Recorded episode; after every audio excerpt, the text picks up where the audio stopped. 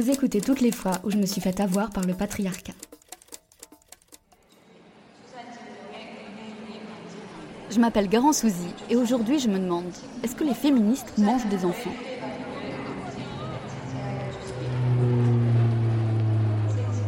Je me souviens exactement du moment où je suis devenue féministe. J'étais dans un avion, bon, j'aimerais vous dire que c'était un avion propulsé par des oies sauvages consentantes et des panneaux solaires, mais je n'aimerais pas abuser de votre crédulité. J'étais donc dans un avion, j'écoutais un podcast et quand j'ai atterri, j'avais perdu mon pull et ma naïveté. J'ai défait mes valises dans une maison bleue et j'ai fait les comptes. Et je me suis rendu compte que je m'étais bien fait avoir. J'ai compté le nombre de machines au lavomatique que j'avais faites moi par amour, le nombre de machines que les autres avaient faites pour moi par amour. J'ai fait une soustraction et j'ai pas trop aimé. J'ai calculé les nuits marchant dans la rue dans la peur.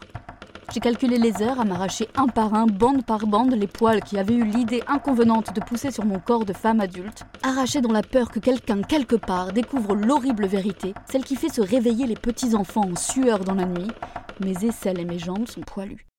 J'ai calculé la différence de salaire entre moi et les hommes qui m'avaient précédé au même poste. J'ai calculé les risques probables de chevilles froissées lorsque je marchais encore sur des talons, clac, clac, clac. Un bruit rassurant pour les hommes qui savent que je ne peux pas courir, que j'ai laissé tomber cette liberté pour être plus belle. J'ai calculé les heures passées devant le miroir à me demander si mes fesses poussaient bien dans le bon angle anti-gravité. J'ai calculé toutes les fois où les hommes m'avaient fait me sentir minable, faible, sexuelle, offerte, alors que je me dirigeais gaiement dans des petits matins de printemps prometteurs pour acheter des croissants. J'ai calculé toutes les fois où j'avais été mauvaise avec les autres femmes dans le but de plaire à un homme qui ne savait même pas comment coudre un bouton tombé. J'ai calculé toute la journée et tous les mois qui ont suivi. Je calcule encore avec vous dans vos oreilles parce que je n'aime pas faire mes devoirs seule. Je calcule toutes les fois où je me suis fait arnaquer. À la fin du dernier épisode, j'ai parlé de la paix que m'avaient apporté mes avancées sur le chemin poilu du féminisme radical. Mais la vérité, c'est que je suis aussi en colère, en rage. Et je ne peux plus revenir en arrière, essuyer l'ardoise, me rendre. J'ai souvent entendu que quand on devenait féministe, c'est comme quand Neo avale la pilule rouge dans Matrix. Après cela, impossible de ne plus voir.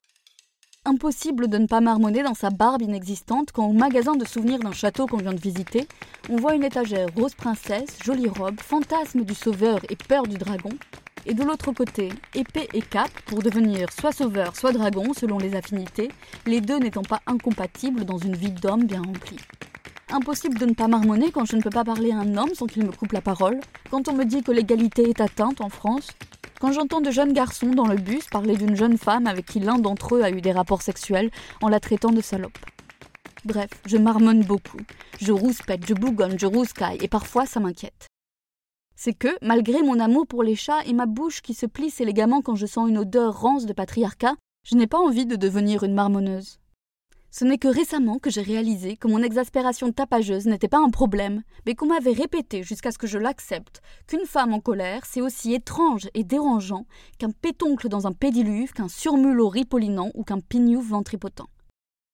Mais je ne milite pas, je ne marmonne pas, moi je résiste. Pour le dire en des termes qui font du bien à tout le monde, quand on s'autorise à le dire, malgré la honte, malgré l'âge, c'est pas moi qui ai commencé. Pour le dire gentiment, tel que j'aurais aimé qu'on me le dise quand j'étais petite, Femme, vous avez le droit d'être en colère.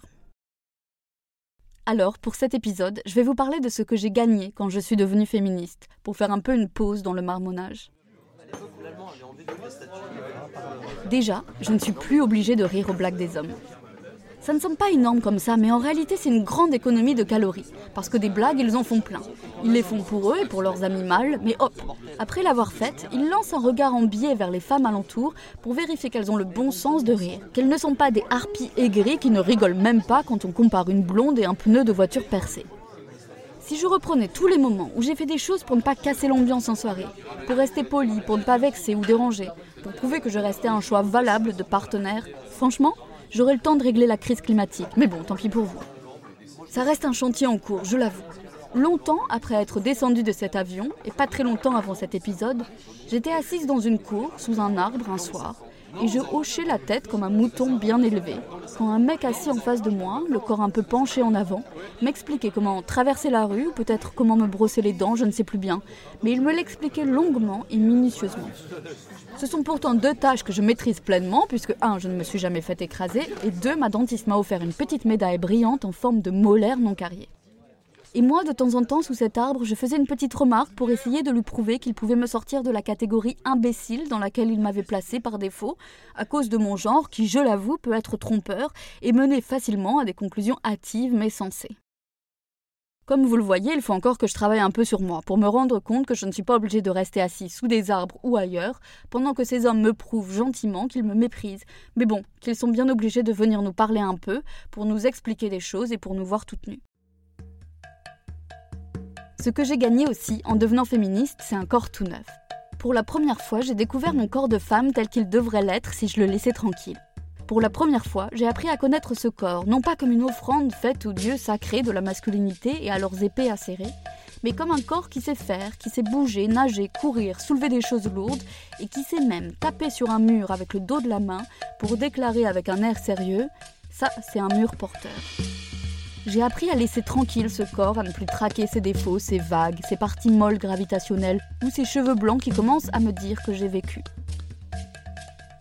J'ai aussi gagné la liberté de savoir ce que je veux et ce que je ne veux pas. De savoir dire non, de savoir dire ça ne me va pas, basta, va-t'en, tais-toi. J'ai arrêté de mépriser ce qui était féminin et je me suis approprié le meilleur dans ce qui était réservé aux hommes. J'ai arrêté de vouloir que l'autre moitié de l'espèce humaine écrive des poèmes sur moi pour commencer à les écrire moi-même. J'ai arrêté d'avoir honte, j'ai arrêté d'avoir peur. J'ai arrêté de parler moins fort, de me taire quand on me coupe la parole. J'ai arrêté d'accepter l'inacceptable. Je suis devenue plus exigeante en amour, en amitié, dans la rue, au travail, à la piscine, sur les chemins de randonnée. Et cela a marché sans que le ciel ne tombe sur ma tête de femme qui ne se contente plus, sans zizanie et raplatissage. Mais surtout, j'ai gagné des amis, des sœurs, de l'amour infini pour elles toutes, pour leur vie que je vois passer dans la rue, pour leurs désirs, leurs peines, pour ce que nous partageons, pour ce qu'elles me disent, ce qu'elles écrivent, chantent, pour ce qu'elles ne disent pas, ni aux autres, ni à elles-mêmes, pour ce qu'elles espèrent, pour leur douceur ou leur colère, pour leur patience ou leur révolte, pour leur incroyable résilience, pour leur pardon ou leurs émeutes, pour leurs mots qui m'ont prouvé que ce n'était pas juste moi, que c'était nous toutes, et que nous toutes, nous allions arracher de force à la vie ce que nous voulons déjà et ce que nous ne voulons pas encore. Et rappelons-nous, la violence ce n'est pas la résistance, mais l'injustice contre laquelle on résiste. Alors parlez fort, parlez beaucoup, souvenez-vous, résistez, ne cédez pas. Vous êtes de plus en plus nombreuses et nombreux à m'écouter et je vous en remercie. Si vous êtes fatigué de devoir tout expliquer à vos amis, à vos parents, à vos amours, envoyez-leur mon podcast et je le fais pour vous. À bientôt pour de nouveaux épisodes marmonnants, mais pleins de la joie de la liberté retrouvée.